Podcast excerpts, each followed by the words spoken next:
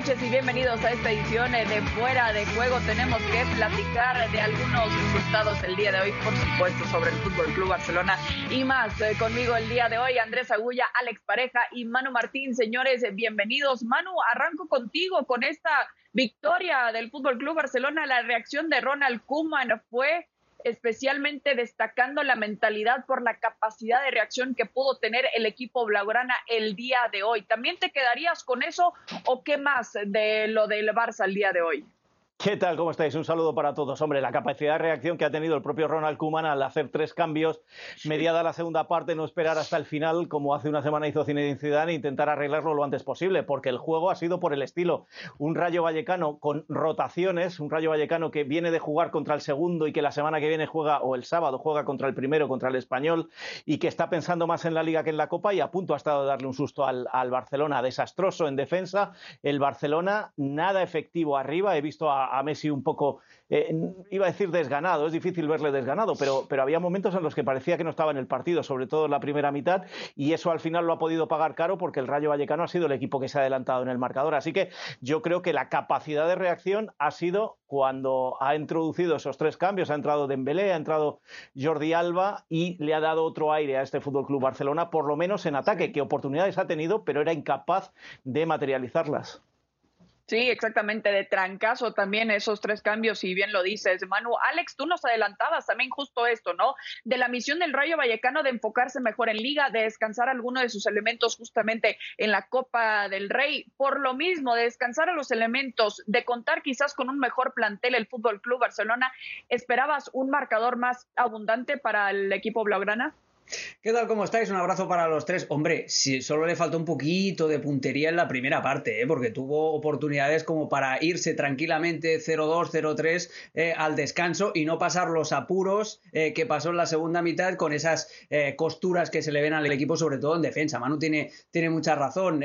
lo que me quedo es que, es que ya lo sabíamos, es que en la Copa del Rey, Cristina, es mucho más complicado para los equipos de primera enfrentarse a equipos de segunda B por todas las eh, circunstancias que le rodean, por la cancha, por las ganas locas que tienen los futbolistas de, dejarse ver, etcétera, etcétera, que no por un equipo de, profesional, ya de categoría profesional y de los buenos de segunda como es el Rayo Vallecano. Además, la gran mayoría de jugadores del Barça ya habían estado en Vallecas en temporadas anteriores y ya sabían eh, lo que se iban a encontrar.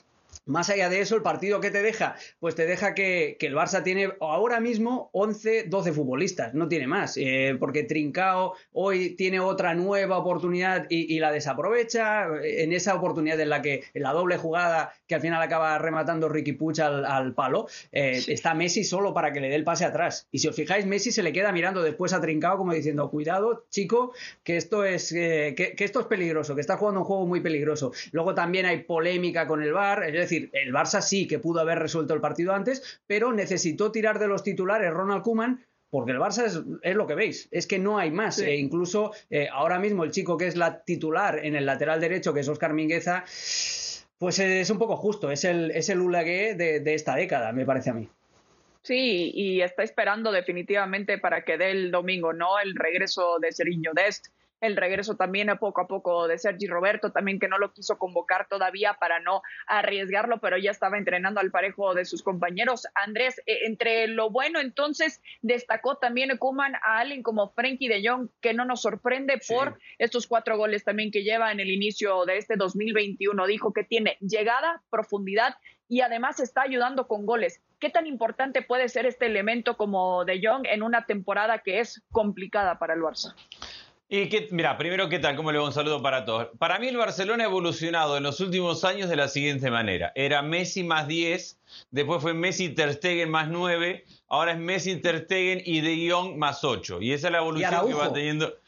sí, pero Araujo yo todavía lo quiero ver, Alex. Yo, yo siento que en determinados momentos, y, y, acá voy contra la corriente porque, porque veo que todo el mundo lo elogia, todavía le falta la experiencia y, decide retroceder. Y el Barcelona ha recibido varios goles por ante el miedo de quedar mal parado. Araujo, ¿qué hace? Propio de defensor que teme, retrocede y creo que puede evolucionar mucho en, en ese caso. Pero yo creo, sí creo que la evolución de De Jong tiene mucho mérito en Kuman. A ver, en esto de que Kuman probó el 4-2-3-1, que después probó la línea de tres en el fondo, cuando encontró el 4-3-3, más allá de quiénes son los otros, tiene muy claro y muy identificado que De Jong interior por derecha es el que llega al área chica. Y lo hablábamos estos días acá en el programa. Ha hecho ya cuatro o cinco goles porque tiene uno también en Champions. Hay una asistencia a Pedri adentro del área chica de cabeza hacia atrás para que Pedri entre, a definir. Entonces, en esta estructura donde el Barcelona juega con un falso 9 cuando está Messi, porque Messi arranca de 9, pero desaparece y anda por donde quiere. Ese lugar lo va a ocupar mucho Griezmann. Y al lado de Griezmann está De Jong. Y tiene muy claro Kuman que De Jong es el que llega dentro del área y Pedri o Ricky Puch en el caso de hoy, que fue el titular, es el que trata de asociarse desde tres cuartos de cancha y que la banda izquierda no es para Griezmann, aunque arranca desde ahí, sino que es para lateral izquierdo, hoy Junior Firpo, después Jordi Alba, y que la banda derecha no tiene profundidad de lateral, entonces es para Dembélé, hoy no estaba entonces trincado. Esta estructura que el equipo me parece trabaja bastante bien, más allá de seguir teniendo problemas en la transición defensiva, seguir teniendo problemas en la definición, es decir, no es perfecto ni es wow pero sí tiene una estructura y una idea bastante clara este Barça y creo que en esa se tiene que apoyar y mucho tiene que ver el juego de De Jong. Manu, ¿de acuerdo? Ahí hay un, hay un aspecto, y no solo para el Barcelona, ¿eh? sino para todos estos equipos que esta temporada empezaban con un técnico nuevo en una situación realmente difícil, está pasando prácticamente en toda Europa, incluso con técnicos veteranos que decidían ya cambiar un poco el librillo por aquello de que les habían, eh, ya se sabía cómo jugaban estos equipos. Eh, hay, una, hay una sensación de que más allá de la calidad mayor o menor de la plantilla, lo habéis expresado perfectamente bien Alex y, y Andrés, que al final pues son 12 y poco más, y que de esos 12 pues hay 3 cuatro que destacan, pero los demás te dejan mucho que desear todavía. Hay una sensación de que van llegando esos equipos, hablo del Manchester City, hablo del Bayern de Múnich, hablo incluso de la Juve con estas tres victorias que lleva seguidas, luego hablaremos de ello, y hablo del Barcelona, de que esa falta de pretemporada, esa falta de preparación la han ido pagando. y a la vez se han ido centrando en lo que realmente querían, hasta que Kuman, hablo ya del Barça, ha encontrado su, eh, em, su juego, el que el que le permiten estos jugadores, no el que él quería, sino el que le pueden dar los jugadores que tenga con más o menos calidad. Y creo que esa es una de las claves del Barcelona. También la irregularidad, por lo que decimos, porque esta plantilla no tiene la calidad que pensábamos y quizá pues Kuman tiene que andar jugando y, teniendo esos reflejos a la hora de cambiar sistemas y, cambiar partidos desde el banquillo como pueda. Unas veces acierta y otras muchas no, pero sí da esa sensación de que el tiempo les va colocando donde querían estar. Sí, exactamente. y, lo, perdón, Cris. Adelante, Andrés.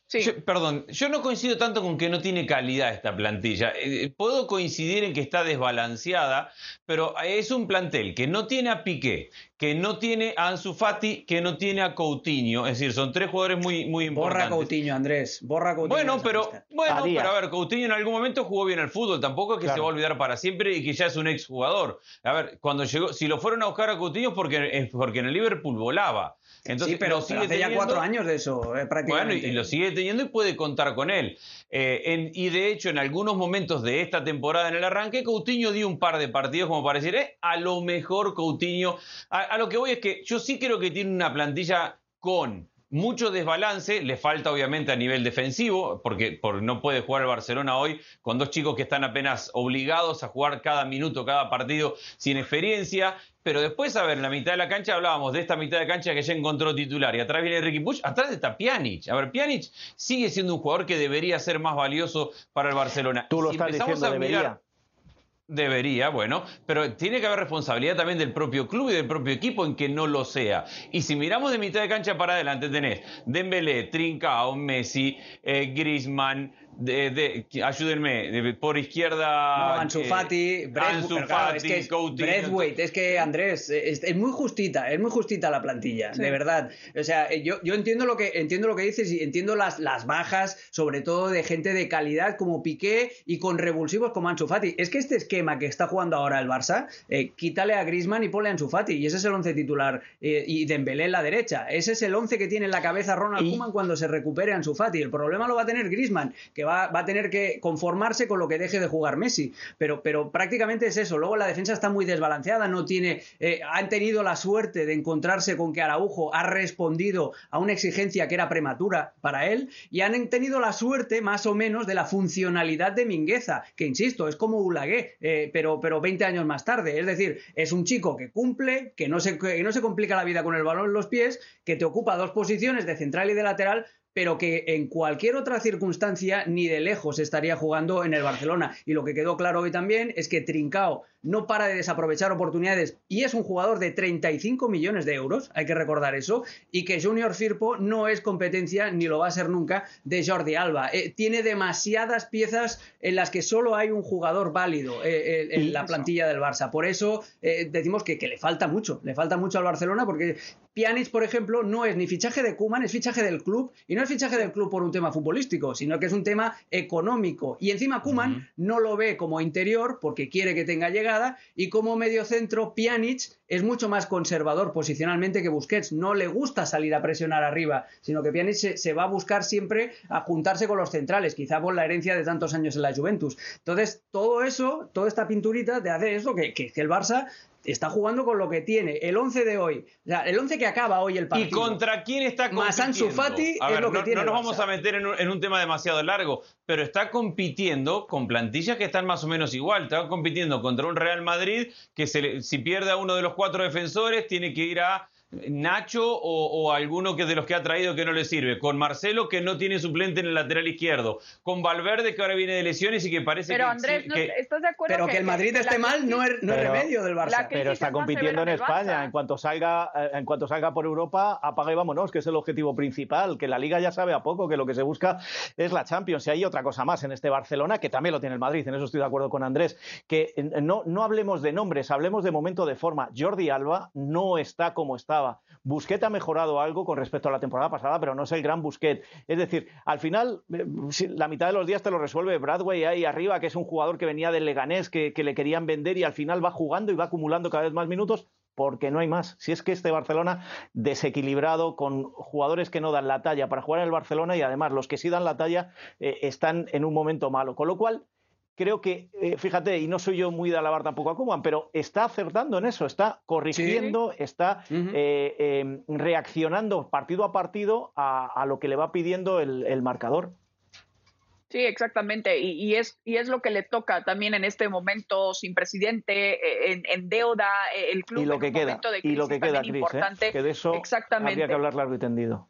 Claro, claro, porque estamos esperando el próximo 7 de marzo a ver qué es lo que puede suceder también con estas elecciones. Bueno, tenemos que platicar también eh, de la Copa del Rey, pero ahora del Sevilla contra el Valencia también, porque con un eh, doblete de De Jong, hablando también de exjugadores que seguramente están extrañando en este momento, como Iván Rakitic, que tuvo un tremendo golazo, la manera de definir con tanta tranquilidad, también, bueno, le da este 3 por 0 sobre un Valencia que ha sufrido también en eh, la liga, por supuesto, y lo está demostrando ahora en la Copa del Rey. Manu, eh, ¿por qué en este momento se le hace tan fácil quizás el Sevilla dominar en un encuentro de eliminación contra el Valencia? Pues mira, esto es muy sencillo. ¿Os acordáis cuando eh, frente al Chelsea en la Champions ya clasificado, Lopetegui puso suplentes y le cayeron cinco en, el, en, el, en su propio estadio? Las críticas que le llovieron y él se defendía que pensaba en la liga. Bueno, pues hoy ha decidido que no iba a pensar en la liga. El Sevilla ha jugado prácticamente con todos los titulares, hay que quitar a Ernesiri que está en el mejor momento de forma, a Fernando y a Ocampos, pero lo demás era el equipo titular y además con los cambios que ha ido haciendo se ha ido viendo mal. Y enfrente un Valencia que no está para la Copa, que está para arrastrarse en liga e intentar que los males no vayan a más, con lo cual hoy se ha juntado eh, el hambre y las ganas de comer, es decir, un equipo eh, formado y hecho para ganar este partido y un equipo que, bueno, si sonaba la flauta y se lo llevaba bien y si no, vamos a pensar un poco más en la liga. Pero dicho esto, este Sevilla está jugando muy bien, lo ha configurado perfectamente Lopetegui y Monchi y cuidado a este Sevilla, no sé yo en liga porque ya llega tarde, pero en Copa no la tiene tan lejos esta Copa. ¿eh? Andrés, y falta Papu Gómez también que llegue, ¿eh? No, con el Papu Gómez otro bus y a un nivel superior, porque eh, hablábamos de, las plantillas en general. Es un plantel profundo este del Sevilla. Yo no sé si lo coincido, no sé si le va a alcanzar para, para, pelear la liga, pero debería, porque yo sí sigo viendo una liga totalmente inestable, más allá del momento que haya presentado en cantidad de puntos el Atlético de Madrid, donde el Atleti pierda dos partidos que le puede pasar, porque, porque hay muchos partidos que los gana muy justos.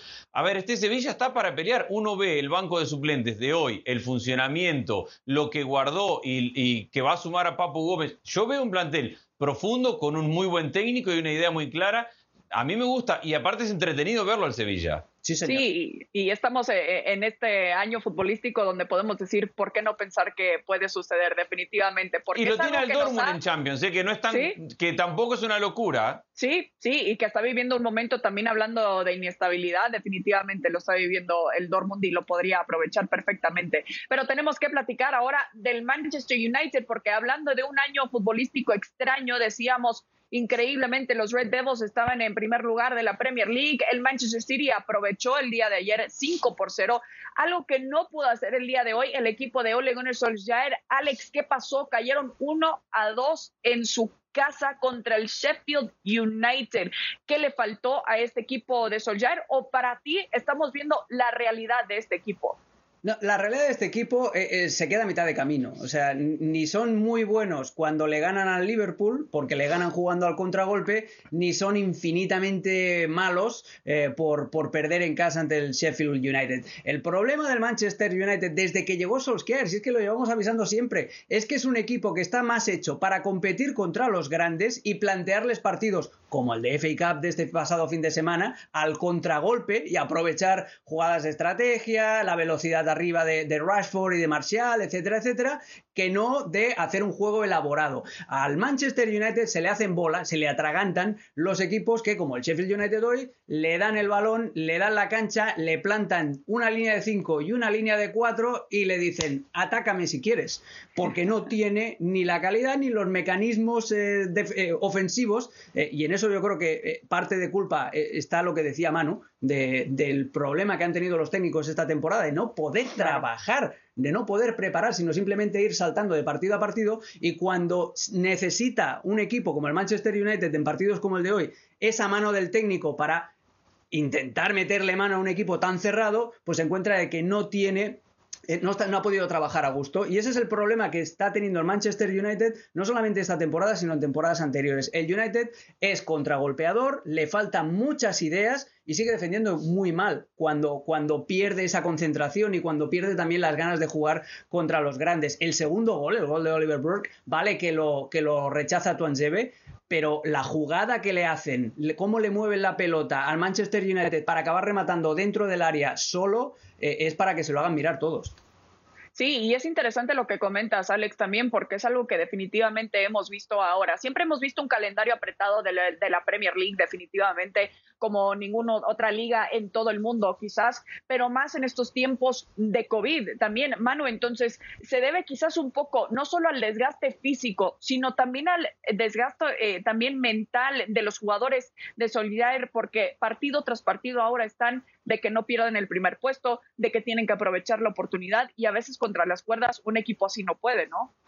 No, pero también les afecta a todos, ¿eh, Chris? A lo mejor también es un poco lo que le está pasando al Liverpool y quizá por eso ahora el Manchester City, que lo sufrió a principio de temporada, está, está creciendo. Estoy muy de acuerdo en lo que decía Alex en cuanto a cuando se enfrenta a equipos pequeños y a equipos grandes, pero ojo, ¿eh? el calendario que le viene ahora es de equipos pequeños y no está tan lejos, no está tan lejos. Cayó Tuchel, ahora en el Chelsea, pero cayó del Paris Saint-Germain y yo me acuerdo una semana aquí en Fuera de Juego que estuvimos hablando de que iba a caer Solskjaer y Tuchel, los dos en la misma semana, de lo mal que estaban los dos equipos. Bueno, el Paris Saint-Germain era líder y el Manchester United estaba tercero, cuarto todavía en aquel momento. Se dio la vuelta cuando le vinieron todos esos partidos contra los de arriba, ahora le vuelven a venir partidos contra los de abajo y, yo insisto, es que a mí este Manchester eh, United no me gusta, no, no me transmite nada, ni cuando ha sido líder, ni, ni cuando ha perdido en el día de hoy. Es un, a mí me parece un equipo pobre, un equipo, como dice Alex, que si no tiene una contra parece que no sabe jugar otra cosa y creo que eso al final se paga y lo va a acabar pagando el equipo de Solskjaer. No confío yo mucho en este Manchester United para acabar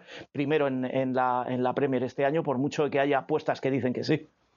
A ver, yo no estoy tan de acuerdo con los dos. ¿eh? A ver, coincido que, es un equipo construido para contragolpear, pero también hay que decir que entendiendo que no tiene tantos argumentos ni, trabajo hecho para atacar contra equipos que defienden mucho, ha tenido en Bruno Fernández el factor de desequilibrio en esos escenarios, en esos partidos, ante rivales que se le meten atrás. La respuesta ha sido Bruno Fernández, que es verdad que un equipo como el Manchester United debería tener más, y sí debería tener más. Es verdad que el equipo del Manchester United viene mal construido hace varios años y que está siendo segundo hoy por encima de la expectativa generada al arrancar la temporada. Claramente, ahora se le exige al Manchester United como si fuera el gran candidato a ganar la Premier League. Cuando arrancó la temporada, si alguien decía, vamos a llegar a mitad de año y el Manchester United tras 19 fechas va a estar segundo a un punto del Manchester City, pero había una cola de hinchas del Manchester United que decían, ¿saben qué? Yo firmo eso, porque el equipo no tenía pinta de poder hacer absolutamente nada. Y es verdad que hoy se le atasca un partido que no debería, porque tiene un rival que es el peor equipo de la, de la Premier League, y también creo yo que le cuesta el desgaste mental de haber jugado en una semana dos veces contra Liverpool y de seguramente creer que hoy simplemente con jugar en Old Trafford y ser Manchester United contra el peor equipo, les iba a alcanzar para ganar. Con esto no quiero decir que sea ni un super equipo, ni un candidato. Digo que el equipo tiene su estructura y que tiene jugadores que lo van sacando adelante. Bruno Fernández casi siempre. En los últimos partidos, guste o no, Pogba ha mejorado mucho y empieza a ser una pieza más importante. Rashford siempre contribuye. Un día es Marcial, otro día Greenwood desde el banco, otro día te aparece algún defensor para, como Maguire de cabeza. Entonces yo sí creo que este equipo está para pelear por el objetivo real de este, de este equipo, que es volver a Champions el año que viene. Nunca nadie, arrancando la temporada, dijo, pensó o imaginó que este Manchester United estaba para ganar la Premier League. Entonces no le exijamos ahora que juegue un fútbol para ganarle al City, Nadie le está exigiendo, Andrés. Nadie le está exigiendo. Lo que estamos haciendo es radiografiar simplemente eso, que, el problema que le sucede al Manchester United es, evidente y tienes toda la razón del mundo. O sea, si antes de arrancar la Premier eh, nos dicen, mira, el, Manchester United va a estar, el inicio de la segunda vuelta va a estar eh, peleando con el City, pues pensamos que, te has vuelto loco mm, directamente. Eh, en eso estamos todos de acuerdo, pero radiografiando las, carencias que tiene el equipo y has, nombrado eso, Bruno Fernández. ¿Cuántas veces ha desencallado un partido Bruno Fernández? El problema es que no se pueden subir siempre constantemente, a hombros del portugués. Un día, un día contaremos, o alguien contará, porque yo no estoy autorizado, a por qué Bruno Fernández llegó al Manchester United y no al Real Madrid en un 31 de agosto. Pero esa es otra historia. Vaya por Dios. Sí, exactamente, porque vaya que le ha cambiado tanto la cara a este Manchester United, tanto que el otro día en redes sociales vi que le ponían también la playera que portaba Eric Cantona y decían, ¿a quién les recuerda con la cara también de Bruno Fernández? Entonces sí, están muy entusiasmados con este elemento, pero definitivamente esperábamos arrancando esta temporada que apostábamos más por ver a Solskjaer de salida que el Manchester United en los primeros puestos también de la Premier League. Ya hablábamos un poco del calendario y estos son los próximos partidos para el City y el Manchester United en su lucha por el liderato de la Premier League. El partido más complicado para el City será la visita al Liverpool, mientras que los Red Devils visitarán al Arsenal este sábado. Pero tenemos que platicar ahora del cambio de banquillo de los Blues, porque ayer veíamos ya oficial la llegada de Thomas Tuchel y bueno, ya eh, tuvo su primer partido al frente de este equipo de Chelsea frente al Wolverhampton. En cuanto a la formación, eh, Andrés, podríamos decir que quizás en cuanto a nombres cambió algunos, pero no podemos ver todavía el sello de lo que quiere Thomas Tuchel, es muy poco tiempo. Pero ¿qué esperas eh, después de lo que viste hoy frente a los Wolves? Bueno, ha mostrado cuál es su idea y exigirle más, habiendo llegado ayer, sería una locura. Su idea es defender con tres centrales y eso le, significa a Spilicueta recuperar un lugar en el equipo. Hoy a Spilicueta, Thiago Silva y Rudiger fueron los centrales. Necesita para este sistema dos volantes en el medio y creo que es muy de Tuchel tener un volante como Jorginho eh, y va a recuperar Jorginho el puesto de titular y hoy lo hizo al lado de, de Kovacic en la mitad de la cancha. Chilwell es el extremo por izquierda, es un lateral con mucha profundidad y mucha capacidad de ataque. Tiene tres laterales de esas características el Chelsea y por derecha lo usa a Hudson Odoi, que es un extremo que juega por la banda derecha. Y después pone dos hombres entre líneas, Sijek, que creo puede ser el gran refuerzo, si se quiere, porque toda la primera parte de la temporada Sijek ha estado lesionado, y Havertz atrás de Giroud. Esa es la idea que ha presentado, eh, con dos extremos que por momentos han llegado al fondo, principalmente Chilwell, pero que ha chocado contra uno de, los peores escenarios. Si hay un equipo, en esto que hablaba recién Alex de, del partido anterior, que sabe defender, que sabe cerrar espacios, que sabe jugar a ser paciente sin tener la pelota, ese es el Wolverhampton. Entonces, entre la falta de trabajo, el sistema nuevo del Chelsea y un rival que si hay algo que sabe hacer y que ha hecho por años es cerrar espacios y defender, 0 a 0. A mí me parece, me parece curiosa la elección de, de Thomas Tuchel del sistema, porque me parece un guiño al último Chelsea campeón. Es exactamente la misma estructura, el 3-4-2-1, que, con el que Antonio Conte ganó la última, la última Premier. Eh, si os fijáis, es que además con, con roles muy parecidos. Eh, en aquel eh, Chelsea de Conte tenía a un extremo haciendo de carrilero, que era Víctor Moses, y a un lateral largo haciendo de carrilero por la izquierda, que era Marcos Alonso. Bueno, pues ahora repite los roles con un extremo reconvertido a carrilero por la derecha, como es Hudson Odoi, y a Chilwell, que te da también esa profundidad siendo, siendo lateral. Y después coloca a dos muñequitos de mucha habilidad, lo que antes era Hazard y William, los coloca ahora pues a Sijek y a, Havers. También me, llama mucho la atención que Werner no haya jugado ni un solo minuto, cuando una de las, de las eh, tareas que tiene Thomas Tuchel es eh, levantar la inversión que hicieron con Havers y con Werner, y luego después eh, en la figura del, delantero centro también, ¿no? Es un guiño de ojo a Olivier Giroud después de todos los problemas que había tenido con, con Frank Lampard. Y me llama la atención eso, el guiño... ¿Cómo? A, propósito del sistema, a mí también me llama la atención porque yo pensé que venía, o debe venir un técnico como Tuchel, a, proponer, a, utilizar la mayor cantidad de los refuerzos traídos por, por el club. De eso con este sistema se ata, se ata las manos, a ver, porque eh, tiene dos por detrás de un delantero y tiene a Giroud, a Abraham, a Mount, que lo estaban ya utilizando Lampard de volante central, ahora no va a jugar Mason Mount de volante central, entonces tenés a Mount, ha, eh, Havertz, Werner, tenés una cantidad de jugadores de mitad de cancha para adelante que en este sistema no tendrán más de tres. No, pero, pero, pero ya, pero, va a tener flexibilidad.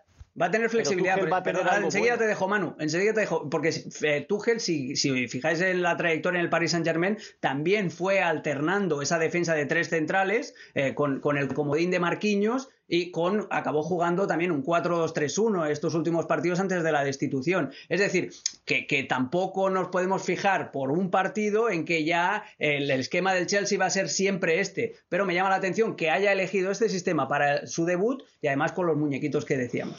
Pues a mí lo que me llama la atención de su debut es, primero, eh, no está atado a los fichajes que trajo su antecesor, los que trajo Lampard, con lo cual no está obligado para nada con esos fichajes. Mientras el equipo gane o saque los resultados, si no juega Werner, que fue el más caro, no pasa nada. Él viene para sacar primero adelante los resultados y volver a meter al equipo en Champions. Con lo cual, esa es la libertad que no tenía en su momento Lampard, porque Lampard los pidió y los tenía que poner, estuvieran o no estuvieran, se adaptaran o no se adaptaran. Y luego, sobre este partido, que como bien decís, no se pueden sacar muchas conclusiones, yo sí me quedo con algo, y en eso ha sido inteligente. Ha vuelto a poner jugadores veteranos. Ha vuelto Azpilicueta, ha vuelto Tiago en, en, defensa, ha vuelto Giroud en ataque. Es decir, vamos a jugar con, con los que saben de esto, con los que han mm. sacado en otras ocasiones las situaciones difíciles, porque no es más que mi primer partido. Y lo de los fichajes ya no es mi problema, jugarán los mejores. Yo creo que ha sido un aviso, pero también es cierto que eh, las cosas pueden cambiar mucho en los próximos partidos.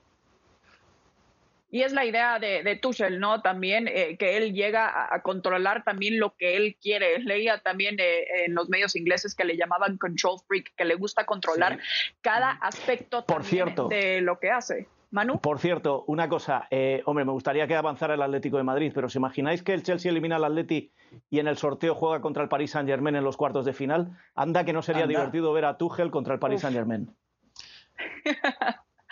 Sí, definitivamente. Se vale soñar eh, con ese posible escenario, pero esto apenas comienza definitivamente para Thomas Tuchel, que eh, el día de hoy también está un poco difícil. Quiero cerrar un poco también con lo que vimos rápidamente de parte de la Copa Italia, Juve contra Inter en las semifinales. Andrés, ¿qué esperas de este choque?